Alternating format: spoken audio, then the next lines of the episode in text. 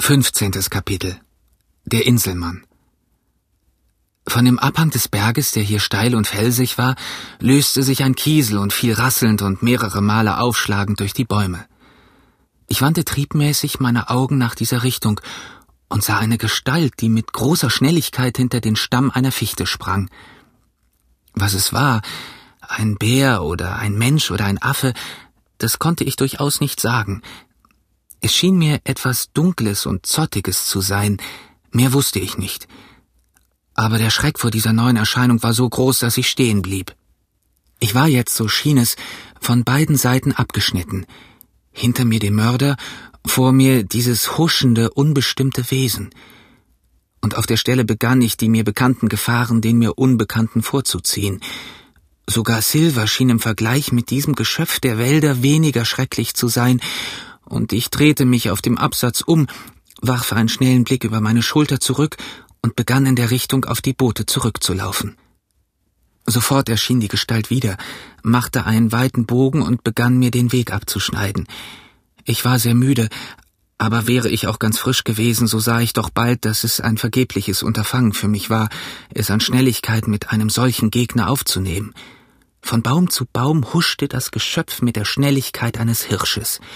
Es lief wie ein Mensch auf zwei Beinen, aber ganz anders als irgendein Mensch, den ich je gesehen hatte, denn es bückte sich dabei beinahe zur Erde. Aber ein Mensch war es, daran konnte ich nicht länger zweifeln. Mir fielen die Geschichten ein, die ich von Menschenfressern gehört hatte. Ich wollte um Hilfe schreien, aber die bloße Tatsache, dass es ein Mensch war, wenn auch ein Wilder, hatte mich etwas beruhigt und im gleichen Verhältnis begann meine Furcht vor Silver wieder aufzuleben. Ich stand daher still und sah mich um, ob nicht irgendwelche Rettung möglich sei, und als ich darüber nachdachte, fiel mir plötzlich ein, dass ich ja eine Pistole bei mir hatte. Sobald ich wusste, dass ich nicht wehrlos war, glühte in meinem Herzen auch wieder Mut auf. Ich beschloss es, mit diesem Inselmenschen aufzunehmen und ging schnell auf ihn los. Er hatte sich inzwischen wieder hinter einem Baumstamm versteckt, aber er musste mich genau beobachtet haben, denn sobald ich mich in seiner Richtung bewegte, erschien er wieder und ging mir einen Schritt entgegen. Dann zögerte er, sprang zurück und ging wieder vorwärts. Und schließlich warf er sich zu meiner Verwunderung und Verwirrung auf die Knie und streckte mir flehend seine gefalteten Hände entgegen. Infolgedessen blieb ich wieder stehen und fragte, Wer seid ihr? Ben Gunn, antwortete er, und seine Stimme klang heiser und ungeschickt, wie wenn in einem verrosteten Schloss ein Schlüssel herumgedreht wird. Ich bin der arme Ben Gunn, ja, und ich habe seit drei Jahren mit keinem Christenmenschen gesprochen. Ich konnte jetzt sehen, dass er ein Weißer war wie ich selbst, und seine Gesichtszüge waren sogar hübsch von Natur, aber seine Haut war an allen bloßen Stellen von der Sonne verbrannt, sogar seine Lippen waren schwarz, und seine blauen Augen sahen ganz sonderbar in diesem dunklen Gesicht aus. So zerlumpt wie er war, hatte ich noch keinen Bettler in der Wirklichkeit oder im Traume gesehen. Er war mit Fetzen von alten Schiffssegeln und Matrosenröcken bekleidet, und dieses außerordentliche Flickwerk wurde durch alle nur denkbaren Befestigungsmittel zusammengehalten. Messingknöpfe, Bindfadenenden und dünne Zweige. Um den Leib trug er einen alten Ledergürtel mit einem Messingschloss, und dies war das einzige Solide an seiner ganzen Ausrüstung. Drei Jahre? rief ich. Habt ihr Schiffbruch erlitten? Nein, Mart, sagte er, maroniert. Ich hatte das Wort gehört und wusste, dass es eine furchtbare Strafe bedeutete, die von den Freibeutern ziemlich häufig angewandt wurde. Der Missetäter wird mit etwas Pulver und Schrot an irgendeiner einsam öden Insel ausgesetzt. Vor drei Jahren wurde ich maroniert, fuhr er fort, und habe seitdem von Ziegen und Bären und Austern gelebt. Wo ein Mann ist, sage ich, da kann einer auch leben. Aber Mart, mein Herz sehnt sich nach christlichem Essen. Hast du nicht zufällig ein Stück Käse bei dir? Nein? Ach, manche lange Nacht habe ich von Käse geträumt, besonders von geröstetem. Und dann wachte ich wieder auf und war hier auf dieser Insel. Wenn ich wieder an Bord kommen kann, sagte ich, sollst du Käse haben, pfundweise, so viel dein Herz begehrt. Während dieser ganzen Zeit hatte er den Stoff meiner Jacke befühlt, meine Hände gestreichelt, nach meinen Stiefeln gesehen und überhaupt ein kindisches Vergnügen an der Gegenwart eines Mitmenschen gezeigt. Aber bei meinen letzten Worten wurde er anscheinend misstrauisch. Er machte ein schlaues Gesicht und fragte Du sagtest, wenn du wieder an Bord kommen kannst. Nun, wer kann dich denn daran hindern? Du nicht, das weiß ich wohl, war meine Antwort. Da hast du recht, rief er. Nun, wie heißt du denn eigentlich, Maat? Jim. Jim. Jim, wiederholte er. Mein Name gefiel ihm augenblicklich. Na, Jim, nun hör mal. Ich habe wüst gelebt. Du würdest dich schämen, wenn ich dir davon erzählte. Zum Beispiel, wenn du mich so ansiehst, so würdest du wohl nicht denken, dass ich eine fromme Mutter gehabt habe. Hm, allerdings eigentlich nicht, antwortete ich. Naja, aber ich hatte eine, sogar eine ganz besonders fromme Mutter, und ich war ein höflicher, frommer Junge und konnte meinen Katechismus herunterrasseln so schnell, dass kein Wort vom anderen zu unterscheiden war. So weit bin ich nun heruntergekommen, Jim, und ich fing an mit Murmelspielen auf dem Kirchhof. Damit fing es an, aber es blieb nicht dabei. Und meine Mutter sagte es mir im Voraus, prophezeite, wie es alles kommen würde. Jawohl, das tat sie. Aber die Vorsehung, die hat mich auf diese Insel hier gebracht. Ich habe es mir alles durchgedacht auf dieser einsamen Insel hier, und ich bin nun wieder fromm geworden. Rumtrinken, damit fängst du mich nicht mehr. Bloß ein Fingerhut voll. Auf gut Glück natürlich, den will ich haben, sobald ich die erste Gelegenheit habe. Ich werde gewiss ein guter Mensch sein, und ich sehe auch den guten Weg vor mir. Und Jim? Dabei sah er sich um und senkte seine Stimme zu einem ganz leisen Flüstern. Ich bin reich. Ich war jetzt überzeugt, dass der arme Bursche in seiner Einsamkeit verrückt geworden wäre, und dies Gefühl muss wohl auf meinem Gesicht zu lesen gewesen sein, denn er wiederholte ganz aufgeregt seine Behauptung Reich, reich, sage ich dir, und ich will dir was sagen. Ich will einen Mann aus dir machen, Jim. Oh, Jim, du wirst deinen Stern dafür segnen, dass du der Erste warst, der mich gefunden. Plötzlich aber kam ein Schatten über sein Gesicht. Er packte meine Hand mit einem festen Griff und hielt mir drohend den Zeigefinger vor die Augen und fragte Nun, Jim, jetzt sage mir die Wahrheit. Das ist doch nicht Flints Schiff. Da hatte ich eine glückliche Eingebung. Ich begann zu glauben, dass ich einen Verbündeten gefunden hätte und antwortete ihm ohne Zögern Es ist nicht Flints Schiff, und Flint ist tot. Aber ich will dir die Wahrheit sagen, wie du es von mir verlangst. Es sind einige von Flints Leuten an Bord, und das ist schlimm für uns andere. Doch nicht ein Mann mit einem Bein? Silver, fragte ich.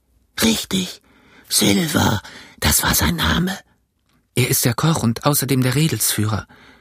Er hielt mich immer noch beim Handgelenk fest, und als ich diese Worte gesagt hatte, drehte er mir beinahe den Arm um und sagte Wenn Long John dich geschickt hat, bin ich so gut wie geliefert, das weiß ich.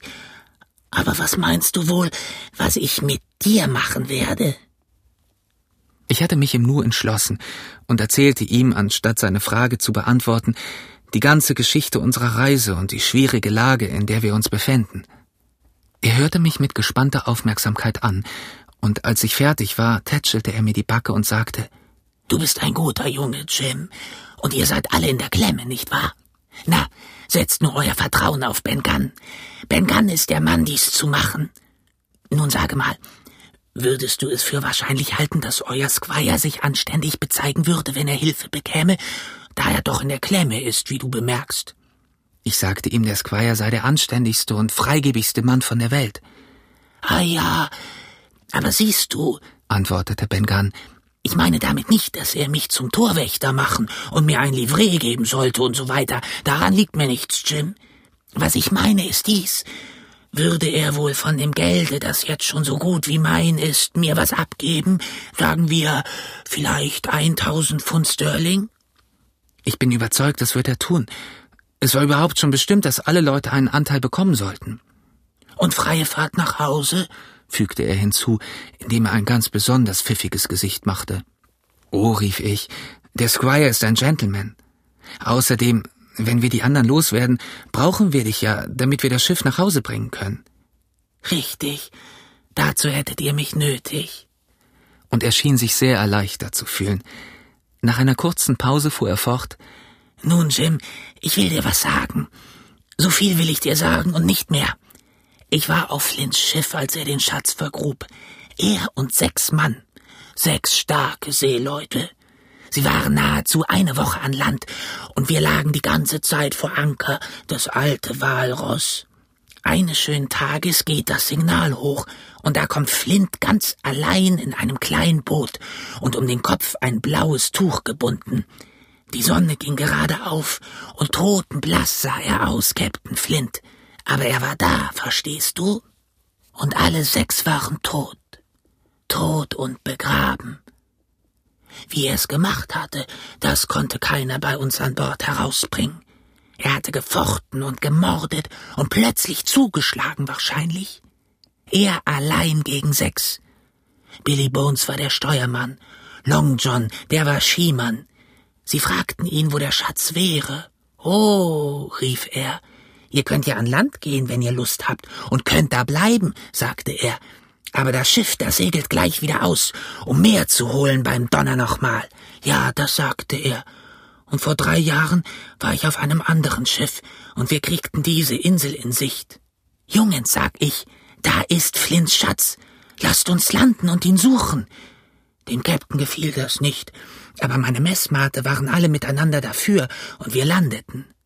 Zwölf Tage lang suchten sie danach, und jeden Tag schimpften sie fürchterlich auf mich, bis eines schönen Morgens alle miteinander wieder an Bord gingen. Du, Benjamin Gunn, sagten sie, kriegst eine Muskete, sagten sie, und einen Spaten und eine Hacke. Du kannst hier bleiben und für dich alleine Flints Geld finden, sagten sie. Na, Jim, drei Jahre bin ich hier gewesen, und von dem Tage an bis heute habe ich keinen Mund voll christliches Essen gehabt. Aber trotz alledem, sieh mich mal an. Sehe ich aus wie ein gewöhnlicher Matrose? Nein, sagst du. Und ich war es auch nicht, sage ich. Und bei diesen Worten zwinkerte er mir zu und drückte mir das Handgelenk zusammen. Dann fuhr er fort.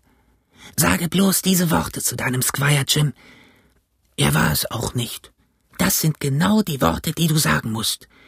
Drei Jahre war er der Herr auf dieser Insel, bei Tag und Nacht, in Regen und Sonnenschein, und manchmal dachte er vielleicht an ein Gebet, sagst du, und manchmal dachte er vielleicht an seine alte Mutter, sagst du, ob sie wohl noch am Leben wäre. Aber der größte Teil von ganz Zeit, so musst du sagen, der größte Teil von seiner Zeit ging auf was anderes drauf, und dann gibst du ihm einen kleinen Wink, wie ich jetzt dir. Und dabei zwinkerte er mir wieder sehr vertraulich zu. Und dann, fuhr er fort, dann kommt die Hauptsache, dann sagst du dies. Gunn ist ein guter Mensch, so musst du sagen, und er hat viel mehr Zuvertrauen, viel mehr, vergiss nicht das zu sagen, viel mehr Zuvertrauen zu einem Gentleman, der als Gentleman geboren ist, als zu diesem Glücksgentleman, wie er selber einer gewesen ist. Höre, sagte ich, ich verstehe kein Wort von dem, was du da gesagt hast. Aber das ist ja auch ganz einerlei, denn wie soll ich an Bord kommen? Hm, da liegt der Hund begraben, da hast du recht. Aber na, ich habe da ein Boot, das ich mit meinen eigenen zwei Händen mir gemacht habe. Ich habe es unter der weißen Klippe. Wenn es zum Allerschlimmsten kommt, könnten wir es damit versuchen, sobald es dunkel geworden ist. Ho, ho, rief er plötzlich. Was ist das? Denn gerade in diesem Augenblick, obgleich bis zum Sonnenuntergang noch mindestens eine Stunde war, donnerte ein Kanonenschuss, der alle Echos der Insel erweckte. Das Gefecht hat begonnen, rief ich. Komm mit! Und ich begann nach dem Ankerplatz hinunterzulaufen. Alle meine Ängste waren vergessen. Dicht an meiner Seite trabte leichtfüßig der ausgesetzte Matrose in seinem Ziegenfell. Links, links, sagte er. Halte dich links, Marjim. Fix unter die Bäume. Da schoss ich meine erste Ziege. Sie kommen jetzt nicht mehr hier herunter, sitzen alle oben auf den Bergen, aus Angst vor Benjamin Gunn. Ha! Und da ist der Friedhof. Siehst du die Grabhügel? Hierher kam ich ab und zu und betete, wenn ich dachte, es könnte wohl wieder ein Sonntag sein. Es ist ja eigentlich keine Kirche, aber es kam mir doch feierlicher vor. Und dann, nicht wahr? Ben Gunn hatte es ja ein bisschen knapp. Kein Pasta, nicht mal eine Bibel und eine Flagge, verstehst du? So plapperte er immer zu, während ich rannte, so schnell ich konnte. Natürlich bekam er keine Antworten, aber er erwartete auch keine. Dem Kanonenschuss folgt nach einem ziemlich langen Zeitraum eine Salve Kleingewehrfeuer.